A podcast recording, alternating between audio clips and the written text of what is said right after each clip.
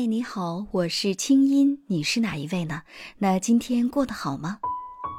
黄启团，资深心理学导师，清音对话黄启团，教你如何改变和提升自己，让你值得拥有更好的自己。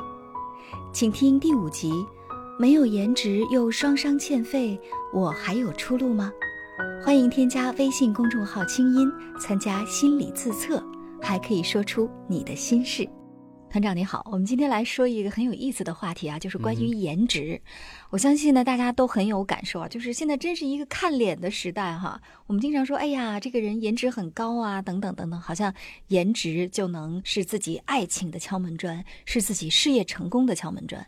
可是呢，我也经常会收到一些我的公众号的粉丝给我的留言，说：“青青姐，我没有颜值，我不光没有颜值哈，我还双商欠费。什么意思呢？就是我情商也不高。”我智商也不高，那请问我的人生还有希望吗？那当然有，因为这个世界能够像青音您这样集美丽与、智慧一身的人 还是很少的嘛。那如果双商欠费就没有出路，那我们怎么活啊？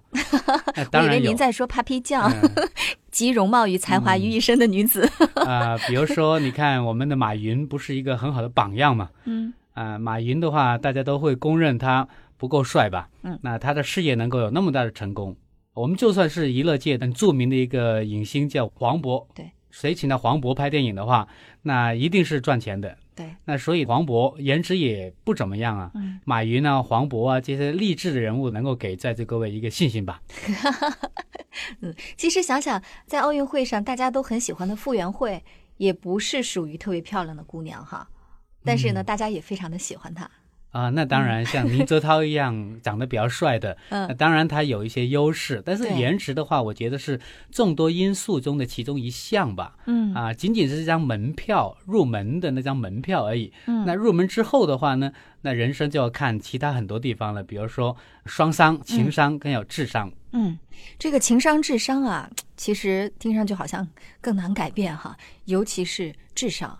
我们说这智商是天生的呀，这颜值不高。智商也不高，这是不是人生就失败了三分之二了？那也不是这么说，因为虽然颜值跟智商我们都无法改变，那当然了，现在很多流行去韩国也可以改变一下颜值嘛。对。那智商的话呢，根据我掌握的资料来看的话，确实智商是不能改变的。嗯。那但是情商可以改变呢？那智商只是负责做事啊，一个人如果智商不高的话呢，不会做事或者做事做得不够好，但是可以会做人啊。嗯，当我们会做人的话，我们可以请到很多智商高的人为你工作啊，那你就不是成为一个老板、一个成功人士了吗？所以，智商不高，情商可以救。那如果这位朋友问到双商都不高怎么办？没关系，因为智商没办法改变，但情商是可以改变的。嗯，那我们就来说一说这个情商哈。情商到底是什么？其实前一段时间有一篇公众号的文章特别火，叫“其实所谓的情商高，就是不给别人添麻烦啊”。还有好多探讨的说，所谓的情商高呢，就是别人跟你在一起觉得舒服。那究竟情商到底是关乎什么呢？呃，情商关乎什么的话呢？我想这个很简单，就是。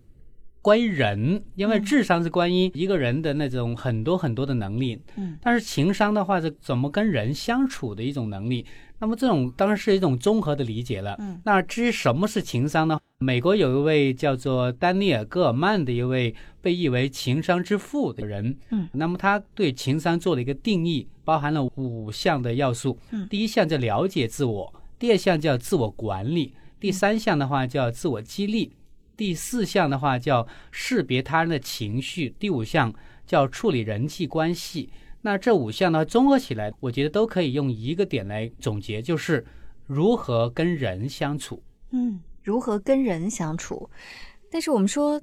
跟人相处的前提是跟自己相处，对不对？对啊，那所以是不是先要学会跟自己相处啊？那当然了，因为只有明白自己，才能明白他人，对吧？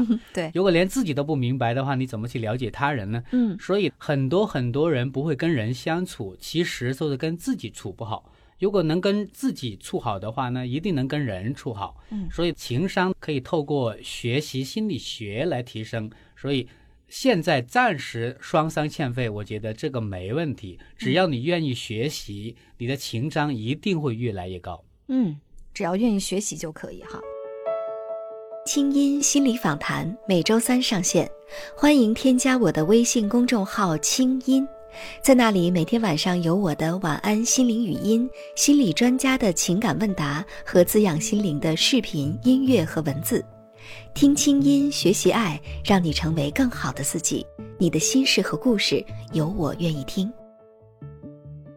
嗯，那我们再说回这个颜值这件事儿哈。其实呢，虽然说我们说可以去韩国整容啊等等，嗯但是我有一个感受啊，就是我身边有一些朋友，他一再觉得自己丑的时候，我们会发现这个人真的越长越丑。但是如果说呢，他觉得自己相信自己某一个部分是美的，自己会好看，她真的就会越变越好看。这个绝对不是违心的哈。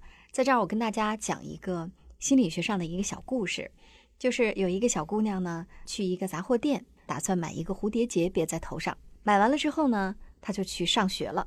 然后那一整天，大家都说她好漂亮，所有的人都夸她说：“哇，你今天看起来真的很美。”她就以为是头发上扎的蝴蝶结很漂亮。结果到放学的时候又路过那家杂货店，杂货店老板说：“小姑娘，你今天付了钱之后你就走了，然后这个蝴蝶结你忘在了柜台上没拿。”这小姑娘就突然明白了，哦，其实自己今天看着漂亮，是因为自己自信，觉得那个蝴蝶结仿佛就在头后面，所以她才明白，其实那个蝴蝶结应该在自己的心里。所以我想，其实颜值这件事情，可能也和团长所说的信念是有直接关系的。对，当然当然。嗯那在心理学里面有一个著名的疤痕实验，嗯那就足以来说明你这个小故事了。嗯那心理学家曾经做过这么一个实验，就是在一个人的脸上画了一道很丑的疤痕，然后让他照镜子看看自己很丑的样子。心理学家再跟他说：“哎，这个疤痕我还要做一些修补，来帮你让它变得更恐怖一点。”然后其实是偷偷把这个疤痕全部擦掉了，嗯然后再让这个人正常的生活上班。那这个人因为脸上被画了一道疤痕之后，他总觉得别人的眼睛看他都是异样的，嗯啊、总觉得他很丑，所以他从别人的眼睛中读到自己很丑，于是他总觉得人家对他非常的不友善，人家就看不起他，然后他那天做的所有事情都不顺心。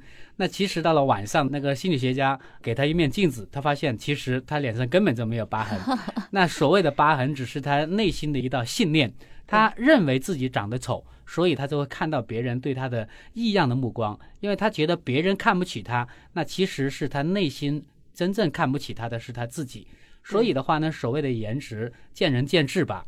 比如说，我们以唐朝杨贵妃为例，你的杨贵妃的颜值，如果拿到今天来看，她是不是漂亮呢？她是胖胖的脸，因为今天的美女的标准是瘦瘦的脸啊。那所以所谓的颜值，就是情人眼里出西施吧。不同人眼中的颜值可能就不一样，对，别人怎么么看你不重要，最重要是你自己觉得你自己美，这才是最重要的。对？所以其实你心里到底是蝴蝶结还是疤痕，你自己是可以决定的。尽管我们说我们的容貌是不能够改变的，但是我们对待容貌的心态是可以改变的。